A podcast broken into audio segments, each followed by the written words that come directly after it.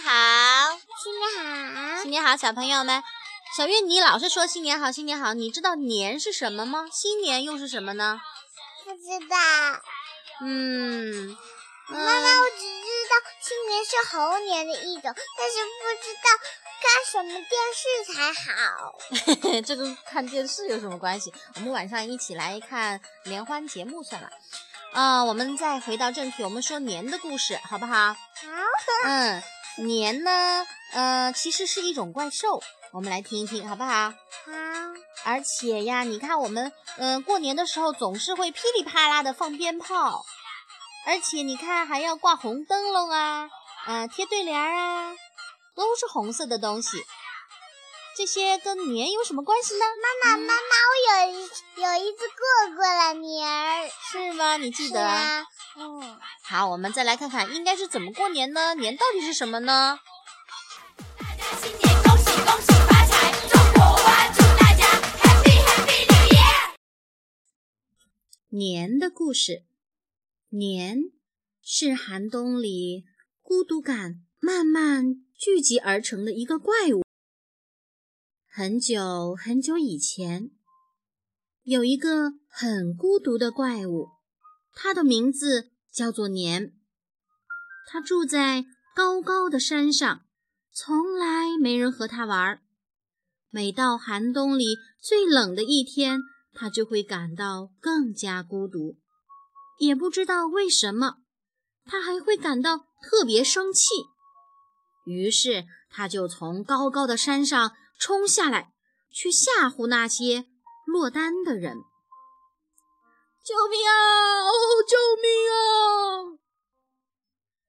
后来，大家都会在那一天聚在一起，放着噼啪响的鞭炮，挂上五彩的年画，举着火红的灯笼，做满桌的菜，穿上火红的衣服，热热闹闹的。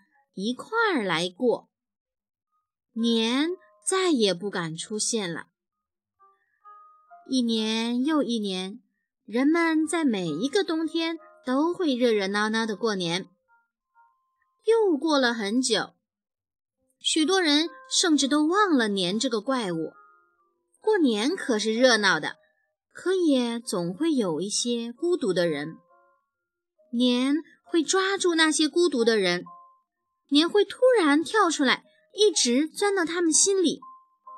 年会紧紧地笼罩着他们，使他们更加难过，更加寂寞，甚至让他们心里充满怨气，简直要发狂。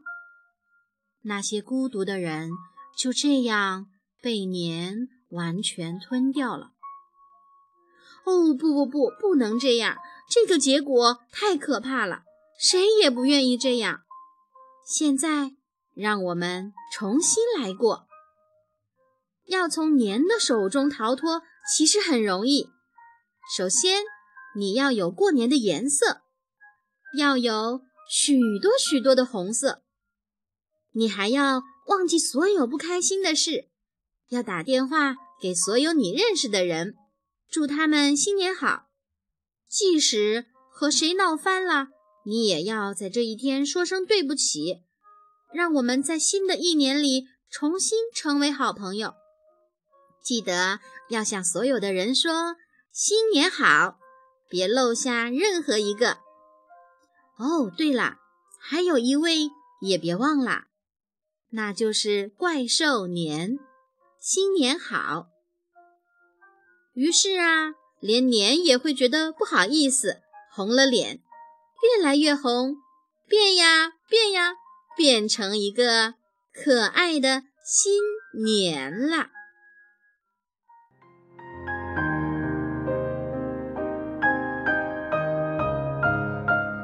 小朋友们，过新年，你拜年了吗？你跟别人说新年快乐了吗？记得啊，要恭喜大家新年快乐哟！小月，你呢？恭喜大家新年快乐！